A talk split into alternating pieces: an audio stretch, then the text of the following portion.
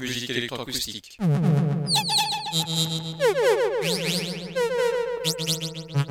Musique concrète. Musique électronique. Musique instrumentale. Musique vocale. Musique du XXe siècle. Musique contemporaine.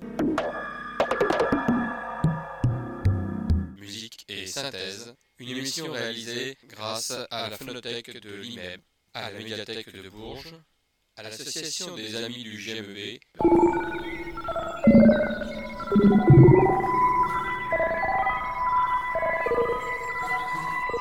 Une émission réalisée et présentée par Philippe Auclair.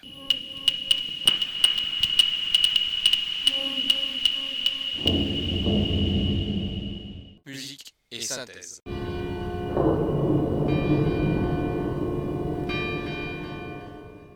Bonsoir et bienvenue à cette nouvelle émission de musique et synthèse, avec euh, aujourd'hui trois grandes parties. Une première partie en hommage au compositeur Henrik Gorecki. Une seconde partie qui va nous permettre euh, d'assister à un concert euh, que j'ai enregistré il y a quelques jours. C'était à l'auditorium du Conservatoire de Bourges, avec l'Harmonie de Bourges et des œuvres contemporaines dont nous aurons à parler plus tard. Et puis enfin, une troisième partie qui va être un petit peu plus à la musique électroacoustique, mais je ne vous en dis pas plus. Première partie donc, il y a 90 ans, naissait en Pologne Henrik Gorecki. Il est né précisément le 6 décembre 1933. Henrik Gorecki, eh bien, c'est un compositeur polonais qui a été peu connu, seulement à partir d'ailleurs d'une création de symphonie, et encore pas n'importe laquelle, je vous le ferai écouter tout à l'heure, une troisième symphonie qui a beaucoup marqué non seulement la Pologne, mais aussi la France et d'autres pays d'Europe, parce qu'elle a un caractère un petit peu particulier. Henrik Gorecki, je vais tout de suite vous faire écouter le vieux Gorecki, si je peux dire, puisqu'il écrit trois pièces dans le style ancien. Trois pièces qui ont été données d'ailleurs au Festival de Radio France il y a de nombreuses années. C'est comme ça que j'ai connu la musique de Gorecki, c'est comme ça que j'ai connu ces trois pièces dans le style ancien.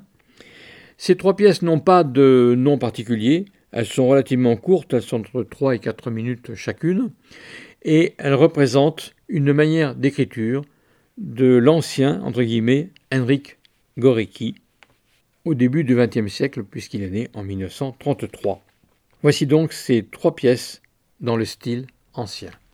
Henrik Gorecki,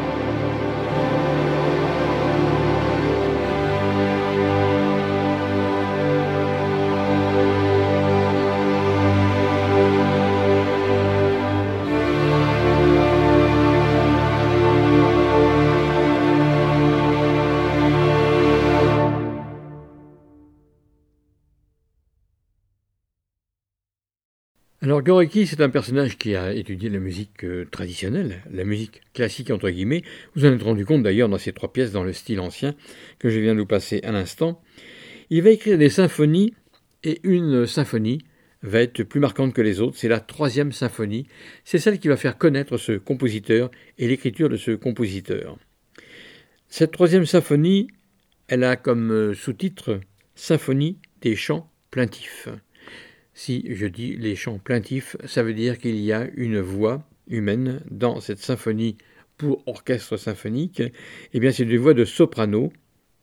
Et elle a été écrite il y a assez peu de temps, pour moi en tout cas, puisque ça date de 1976. Donc, la deuxième partie du XXe siècle. C'est une pièce écrite en musique tonale, après des essais qu'a voulu faire le compositeur dans le style de la musique sérielle, il s'est rendu compte que la musique sérielle était un petit peu dépassée. L'école de Vienne, il y a bien longtemps, c'était dans la première partie du XXe siècle, et beaucoup ont voulu s'essayer, mais en fin de compte, ils ont fait du pseudo Webern, Berg, Schoenberg.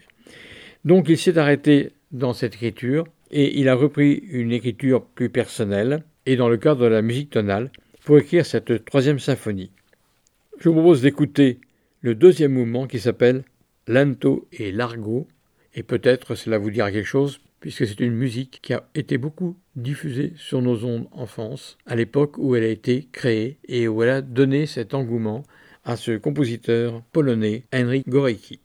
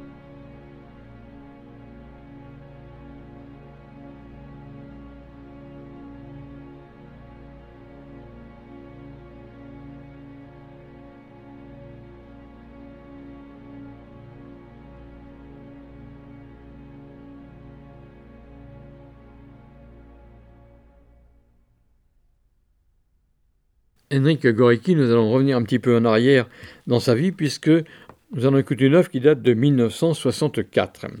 Henrik Gorecki, qui est donc né il y a 90 ans, en 1933, et tout précisément le 6 décembre, eh bien, il est souvent associé au compositeur Arvo Part et à un compositeur que j'ai fait entendre il n'y a pas longtemps, Christophe Penderecki. Dans l'œuvre que nous allons entendre maintenant, nous allons retrouver une écriture pour orchestre à cordes, seul. C'est une pièce qui s'appelle Choros 1, un extrait de ce choros, et vous remarquerez en particulier l'utilisation de ces cordes graves. Henry Gorecki, donc, une œuvre pour orchestre à cordes intitulée Choros 1, un extrait. Nous sommes en 1964 et le compositeur utilise particulièrement le grave des cordes de cet orchestre à cordes.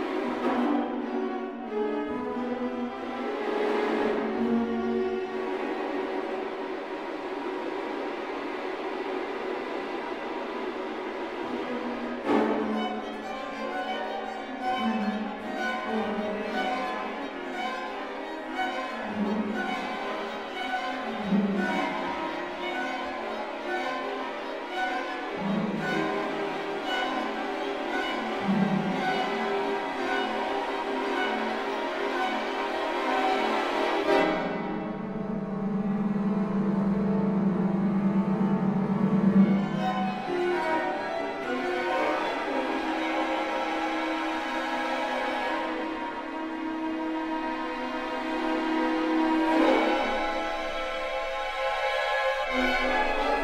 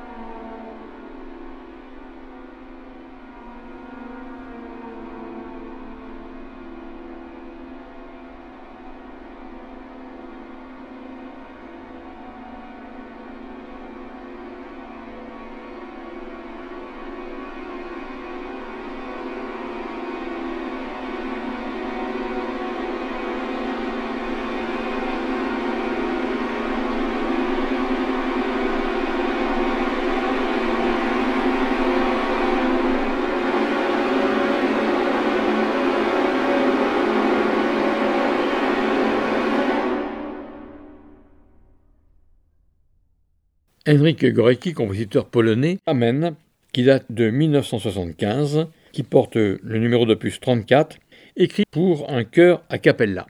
Donc aucun accompagnement, très peu de paroles, puisque les paroles c'est toujours Amen. C'est sur ces syllabes que Gorecki va écrire ce chœur dont nous allons entendre l'extrait de la première partie de ce chœur a cappella, soprano, alto, ténor et basse. Henrik Gorecki, Amen.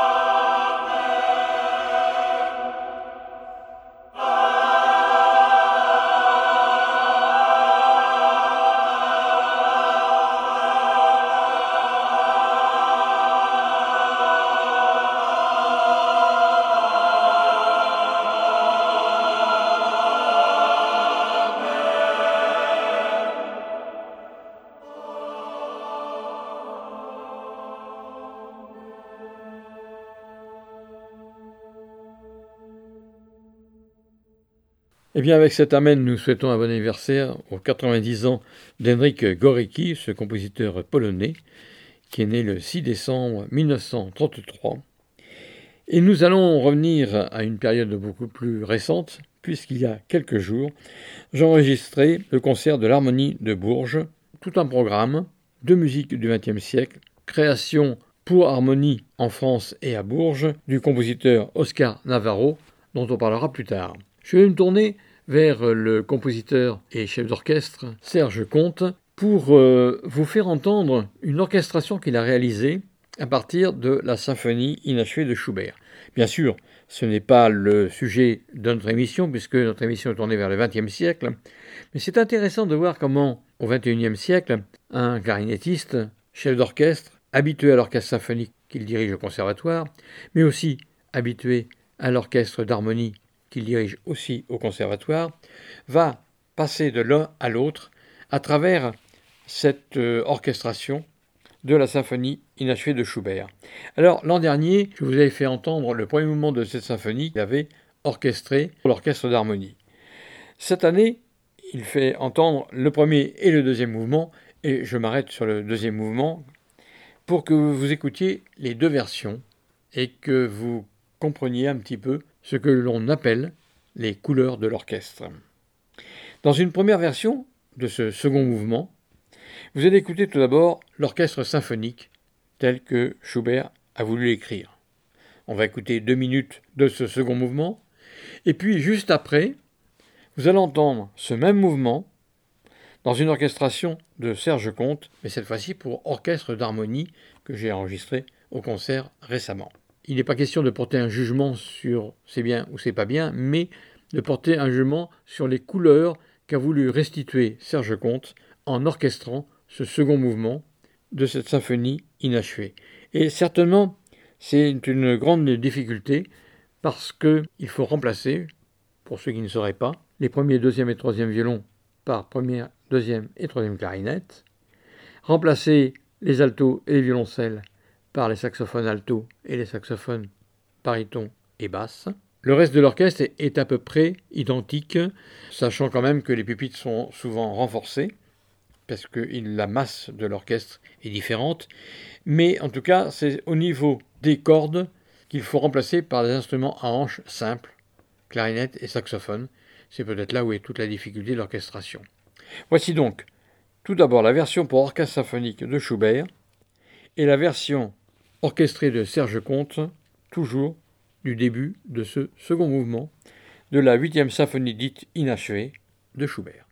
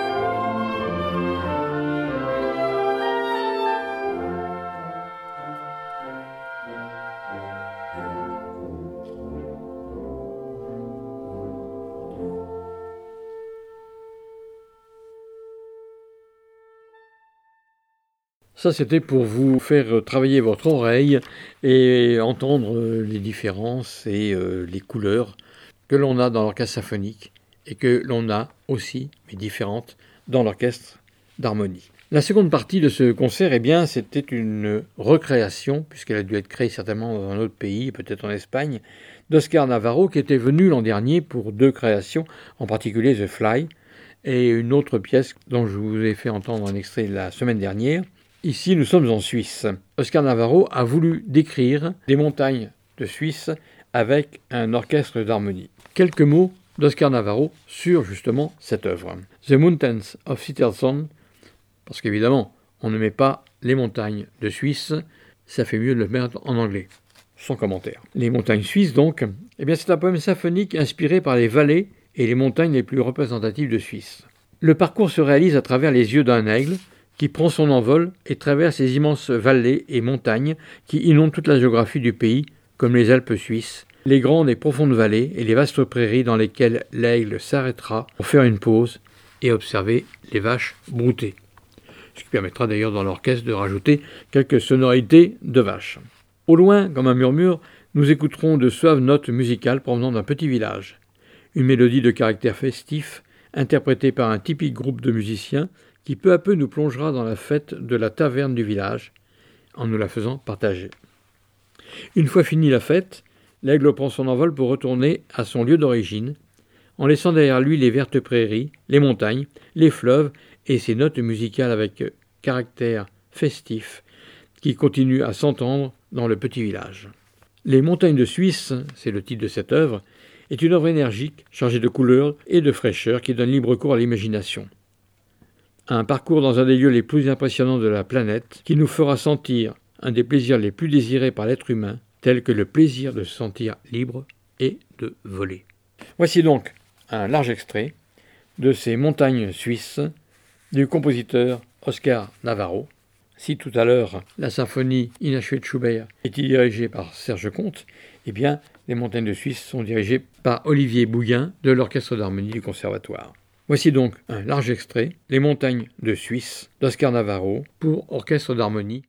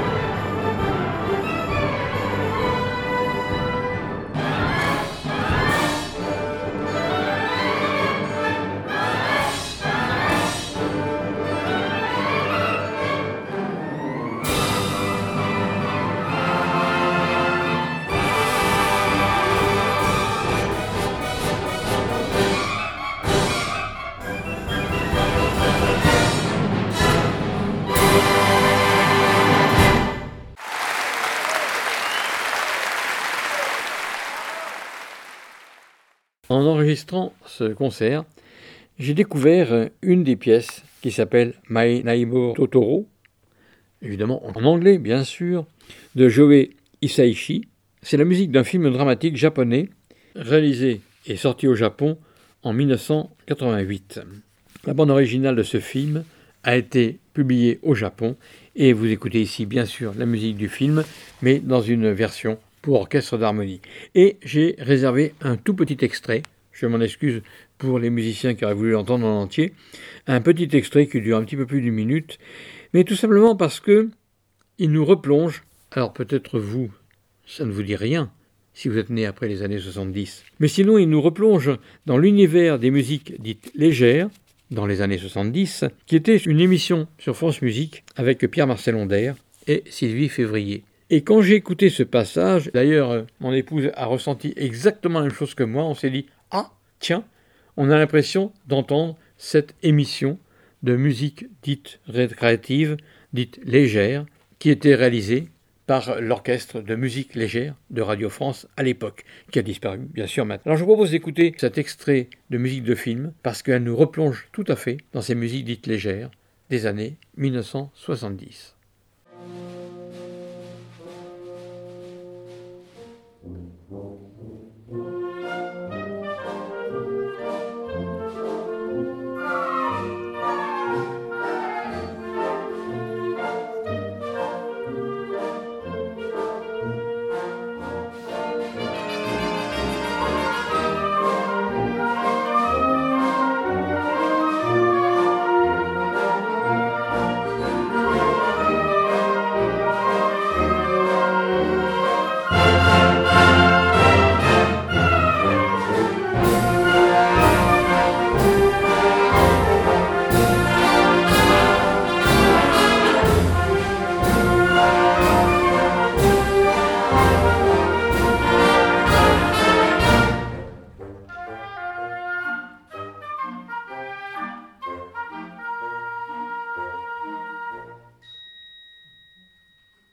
Alors pour conclure avec cet orchestre, je vais vous donner un autre visage que celui que vous connaissez pour les instrumentistes qui font partie de l'orchestre d'harmonie ou pour ceux qui sont auditeurs, un autre visage du chef d'orchestre qui est en même temps un clarinettiste soliste. Et en particulier, je l'ai connu au GMB, voire à l'IMEB, lorsqu'il jouait des créations de musique qui étaient à l'époque un peu inouïes. C'était des musiques d'un compositeur qui s'appelle Jean-Claude Risset, musique écrite pour un instrument soliste, la clarinette, celle de Serge Comte, et un ordinateur qui traitait en direct le son émis par la clarinette de Serge Comte et qui reprenait certaines fréquences en, faisant des distorsions, en faisant des colorations différentes, toujours ces couleurs de l'orchestre. Et vous allez entendre dans cet extrait de la pièce de Risset qui s'appelle Attracteur étrange pour clarinette et ordinateur, vous allez entendre ces fameuses couleurs de la clarinette de Serge Comte et surtout aussi cette autre passion qu'il a, puisqu'on connaît Serge Comte romantique. Il adore la musique romantique et il l'exprime très bien. Et bien là, il fait pareil avec la musique contemporaine, avec cette gravure d'un des disques du festival, des prix du festival, Jean-Claude Risset, Attracteur étrange, des extraits pour clarinette et ordinateur, et bien sûr c'est Serge Comte qui est le soliste. Nous sommes dans la cour du Palais Jacques-Cœur.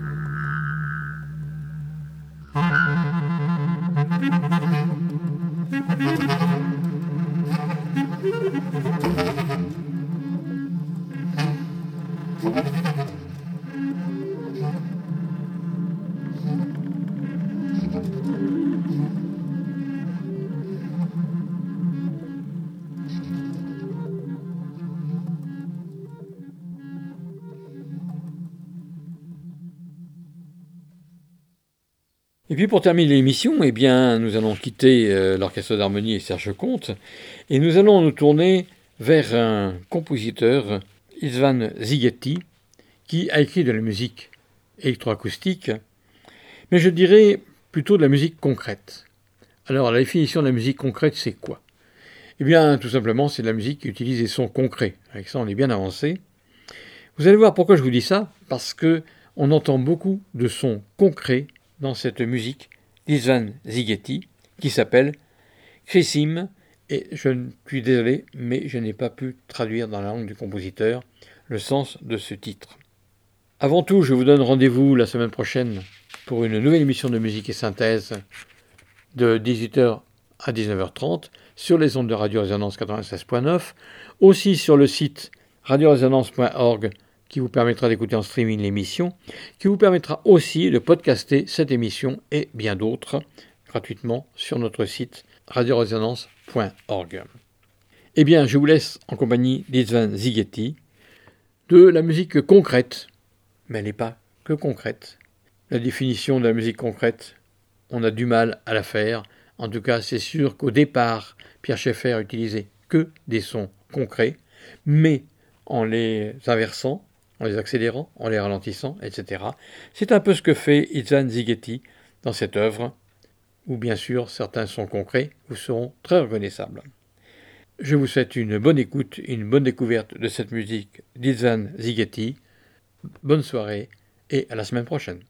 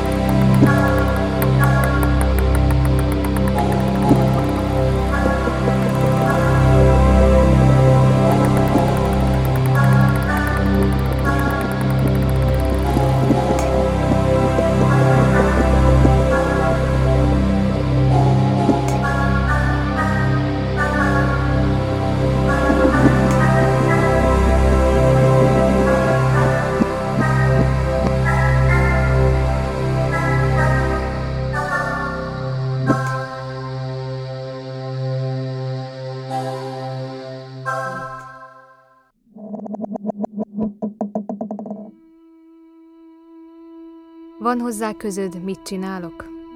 És hogy mit gondolok? Van hozzá közöm, mit csinálsz? És hogy mit gondolsz? Van közünk egymáshoz?